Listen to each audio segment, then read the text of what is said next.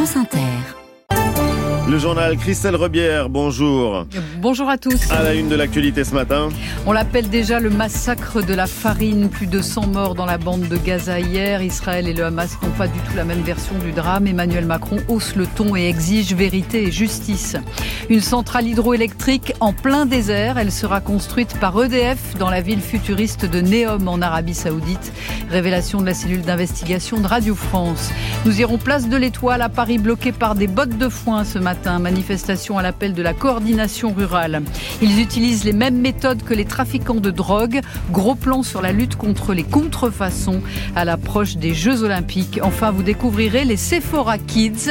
Elles ont 10 ans et les préados réclament déjà de l'anticerne dans les magasins. Et sur France Inter ce matin, les agriculteurs et leurs revenus au centre du débat éco. Justement, Dominique Seux et Thomas Porcher s'attaquent à la question des prix planchers proposés par le président de la République. Ce sera à 7h50 et à 8h20 le ministre des Affaires étrangères, Stéphane Séjourné.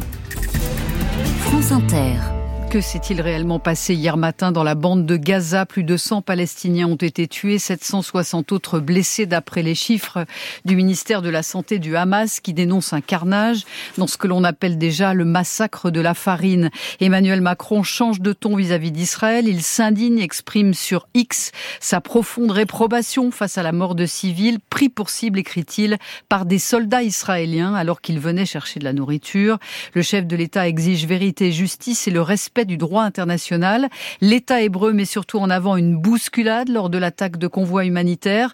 Thibault Lefebvre, vous êtes le correspondant de France Inter euh, à Jérusalem et ces versions contre versions il y a deux versions. Celle du Hamas, qui considère que l'armée israélienne a délibérément tiré sur une foule affamée et qui est largement partagée par les habitants du nord de Gaza comme Mohamed. Je vous répète ce que m'ont raconté des témoins oculaires. À l'aube, il y a eu une importante bousculade près d'une position de l'armée israélienne. Ensuite, plusieurs salves de tirs sont parties d'un char israélien en direction de la foule. Il y a eu plein de morts et des blessés. De son côté, l'armée israélienne réfute catégoriquement Image de drone à l'appui, avoir visé des civils. Aucune frappe de l'armée israélienne n'a ciblé le convoi. Elle concède en revanche par la voix de son porte-parole Daniel Agari avoir tiré pour disperser la foule. Les tanks qui étaient là pour sécuriser le convoi ont vu des Gazaouis être piétinés. Ils ont essayé avec précaution de disperser la foule avec quelques tirs de sommation. Des milliers de Gazaouis ont atteint ces camions. Il y a eu une violente bousculade. Certains sont morts et il y a eu des pillages d'aide humanitaire. Le convoi de la nuit dernière comportait 38 camions conduits par des Palestiniens et sécurisés par l'armée israélienne. C'était le cinquième en cinq nuits à remonter vers le nord pour essayer de ravitailler une population qui manque de tout. Le Conseil de sécurité des Nations Unies s'est réuni en urgence. Antonio Guterres, son secrétaire général, réclame une enquête indépendante. Joseph Borrell, le chef de la diplomatie européenne, dénonce un carnage. La Turquie, un crime contre l'humanité. Il y a là en tout cas de quoi faire capoter toute tentative de cesser le feu dans les prochains jours. On vote en Iran, élection législative. Les bureaux de vote viennent d'ouvrir et ce n'est pas le résultat qui importe. Les conservateurs au pouvoir sont déjà assurés de remporter la majorité, mais bel et bien le taux de participation. En 2020, lors des précédentes législatives, seuls 42% des électeurs s'étaient déplacés. Et depuis, il y a eu le mouvement de révolte Femmes, Vie, Liberté. On y reviendra dans le journal de 7h30. Qui osera assister aux obsèques d'Alexei Navalny à la mi-journée à Moscou? Les alliés de l'opposant ont promis de diffuser les hommages sur les réseaux sociaux. Après l'annonce de sa mort il y a deux semaines, 400 personnes avaient été arrêtées pour avoir déposé des fleurs. Imaginez une mégalopole de la taille de la Belgique gérée par l'intelligence artificielle et qui doit accueillir 9 millions d'habitants. Neom, c'est son nom, est en train de sortir de terre, ou plutôt de sortir du sable en plein désert d'Arabie Saoudite. C'est là qu'auront lieu les Jeux asiatiques d'hiver de 2029. J'ai bien dit d'hiver. Face à l'absurdité écologique du projet, le prince Mohamed Ben, ben Salman promet que tout fonctionnera avec des énergies renouvelables. Bonjour Géraldine Allo. Bonjour. Vous travaillez à la cellule investigation de Radio France. Vous nous révélez qu'EDF y sera partie prenante. EDF qui va y construire une centrale hydroélectrique et ça suscite un gros malaise en interne. Oui, jusqu'à présent, rien n'avait filtré à l'extérieur euh, d'EDF tant le sujet est sensible. Mais d'après nos informations, l'entreprise a signé un contrat début janvier avec les Saoudiens pour concevoir et bâtir une centrale hydroélectrique qui alimentera en électricité la mégalopole de Neom. Pour faire fonctionner cette centrale en plein désert, il faudra pomper l'eau dans la mer Rouge, la dessaler et l'acheminer par pipeline. C'est peu dire que ce projet est contesté en interne. Édouard, c'est un prénom d'emprunt et sa voix a été modifiée, est ingénieur chez EDF Hydro quantité de voyants sont rouge écarlate sur ce projet. On conçoit des projets dans lesquels on joue au golf au milieu du désert, on organise des jeux d'hiver là où il ne pleut pas, le tout éclairé par des lunes artificielles dans des complexes hôteliers de luxe dans lesquels on se déplace en drone volant. Ça, c'est pas EDF. C'est pas notre EDF. C'est un paradoxe de demander la sobriété en France et de s'impliquer dans un projet à ce point délirant. Délirant car euh, la mégalopole de Neom, c'est un peu comme dans le film Le cinquième élément. Outre la station de ski, il y aura une ville verticale de 500 mètres de hauteur où l'on se déplacerait en taxi volant. L'utilisation de la reconnaissance faciale sera généralisée. Le syndicat Force ouvrière a émis une alerte éthique auprès de la direction d'EDF. Et pourtant, EDF a bien décidé d'y aller. Oui, d'après nos informations, cela crée de grosses tensions dans la branche Hydro d'EDF qui va euh, concevoir cette centrale. Antonio y est ingénieur, c'est un prénom d'emprunt et nous avons fait lire ses propos. La direction nous a fait comprendre que si on voulait avancer professionnellement et financièrement dans l'entreprise, il valait mieux qu'on accepte de travailler sur Neom. On nous a un peu mis le couteau sous la gorge. On a l'impression de retrouver à EDF Hydro une forme de management à la France Télécom d'il y a 20 ans. Alors nous avons interrogé euh, la direction d'EDF. Elle affirme avoir laissé le choix à ses salariés de travailler ou pas sur le projet NEOM. Elle explique aussi qu'en construisant cette centrale, EDF contribue, je cite, à la transition énergétique de l'Arabie saoudite. Euh, Géraldine Allo, et c'est une enquête à écouter en longueur demain dans Secret d'info et à lire dès maintenant sur franceinter.fr. La place de l'étoile bloquée avant l'aube par des bottes de foin, c'est l'image de cette matinée les agriculteurs de la coordination rurale ont appelé à converger vers Paris, une façon de montrer qu'ils peuvent investir la capitale. Bonjour Pierre Pilet. Bonjour Christelle, bonjour à tous. Vous êtes sur place, combien sont-ils? Alors près d'une centaine d'agriculteurs ont totalement bloqué pendant plus d'une heure la place de l'Étoile, tous les accès coupés par des ballots de paille.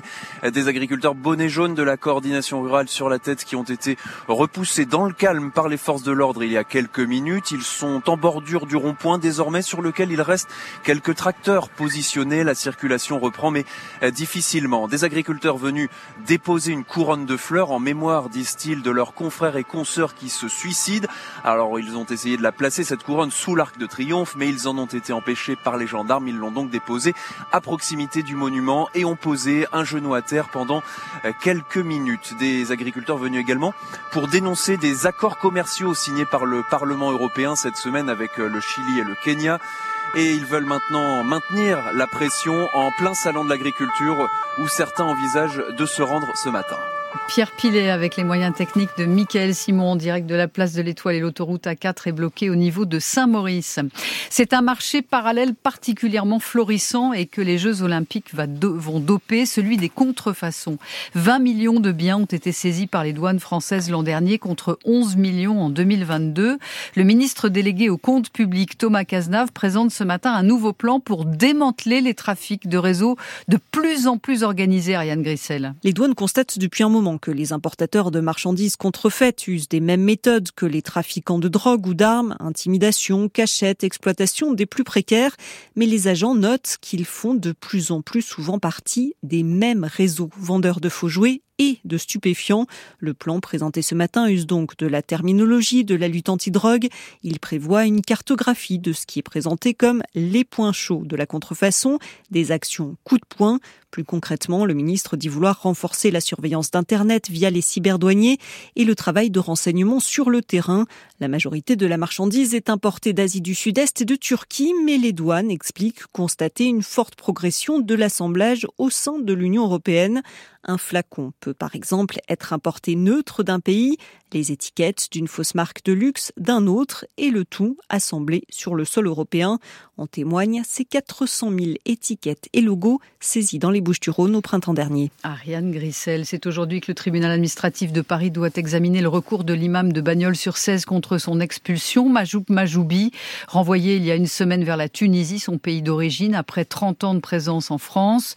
Décision expresse du ministère de l'Intérieur qui lui reproche plusieurs prêches, dont l'un qualifiait le drapeau tricolore de drapeau satanique. Le religieux s'est défendu en parlant d'un lapsus. 7h10, c'est le moment de donner. Les Restos du Cœur organisent leur collecte tout ce week-end. Oui, vous reconnaîtrez leur gilet rose dans votre supermarché. Et si vous n'avez jamais pensé à faire du bénévolat, eh bien, ça peut être très simple. Il vous suffit de donner une heure par mois. C'est ce que propose L'heure civique. L'association compte 15 000 bénévoles dans 150 communes. Laurent Kramer. Comment devenir bénévole? Une heure par mois, tout le monde peut donner une heure par mois. Beaucoup de jeunes retraités s'ennuient à la maison, mais n'osent pas pour autant franchir le pas. Cette heure civique permet d'enclencher une dynamique dans les villages, explique Isabelle Rivière, maire de 13 Septiers en Vendée. Et donc, c'est pouvoir accrocher effectivement ces personnes en leur disant on va pas vous demander trop, on va simplement vous demander d'avoir le plaisir de donner une heure par mois. Et moi, je connais pas une personne autour de moi qui va vous dire non. En Charente-Maritime, à Sainte, ce sont par exemple des lycéens qui découvrent et s'occupent une heure par mois de pensionnaires d'une maison de retraite, Jacques Meloul et Nadia Du lycée Bellevue. Ben, les élèves, en fait, euh, spontanément, vont faire des actions, des ateliers théâtre, des ateliers discussion. Les jeunes n'ont pas forcément l'habitude de sortir pour aller vers euh, ces personnes plus âgées. Et pour eux, c'est quelque chose qui fait qu'ils se sentent euh, voilà, utiles et, et, bien dans la société. À l'origine de l'heurecivique.fr, Athanas Péréfan. Avec l'heure civique, on arrive à prendre des gens qui ont envie de faire, mais qui ne font pas. Comment on fait passer de l'envie à l'action Voilà, donc on n'a rien inventé. Aller dans une maison de retraite quand on est jeune,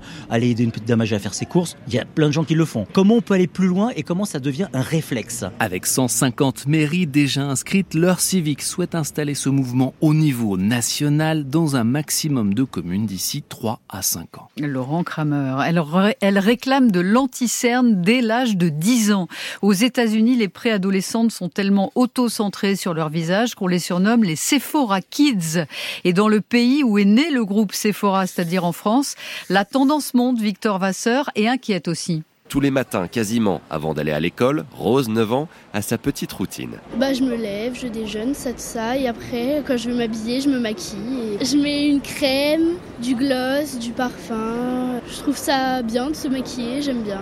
Sous l'œil vigilant de sa maman, Audrey. Oui, il y a des limites. L'école, non, c'est crème seulement, pas de maquillage. Et après, pour les sorties ou les plus grandes occasions. Les emballages aux couleurs vives attirent les regards des plus jeunes. Sam est conseillère de vente chez Sephora depuis 14 ans et elle croise de plus en plus de préados ces dernières semaines dans son magasin. Et elles viennent avec leur maman et elles leur disent bah, écoutez maman, je veux ce produit-là et pas un autre. Et pourtant, nous, on essaye de leur dire ben non, c'est pas adapté à toi. Ben forcément, non, non. Je veux ça, j'ai vu par rapport à une influenceuse ou autre. Et ces commandes surprennent les vendeuses, comme Jenny. Quand les petites, ils viennent à 10 ans, qui veulent un anti-cerne, ben on reste les, les, les, les gracieux, quoi. Je veux dire, comment une petite fille de 10 ans, elle veut un anti-cerne? Car se maquiller régulièrement dès l'enfance a des conséquences, alertent les dermatologues. Ces produits destinés aux adultes contiennent des composants irritants pour la peau des plus jeunes, comme le rétinol. Les sérums et les crèmes peuvent accélérer l'apparition de l'acné, provoquer de l'eczéma et des allergies. Lui, il avait sorti une gamme de maquillage baptisée Rocketman il y a ah quelques oui. mois. Mais Elton John vient de gagner beaucoup plus d'argent avec les ventes aux enchères de ses affaires personnelles, 20 millions de dollars, avec notamment un triptyque de Banksy, des photographies de Robert Avedon et une paire de ses fameuses lunettes iconiques blanches et vert fumé qui est parti pour 22 680 dollars. On va dire que c'est le prix de l'excentricité. On va dire ça, oui. C'était le journal de Christelle Rebière à suivre dans la prochaine demi-heure. Zoom sur l'aide que peuvent représenter les réseaux sociaux pour les personnes atteintes de maladies rares.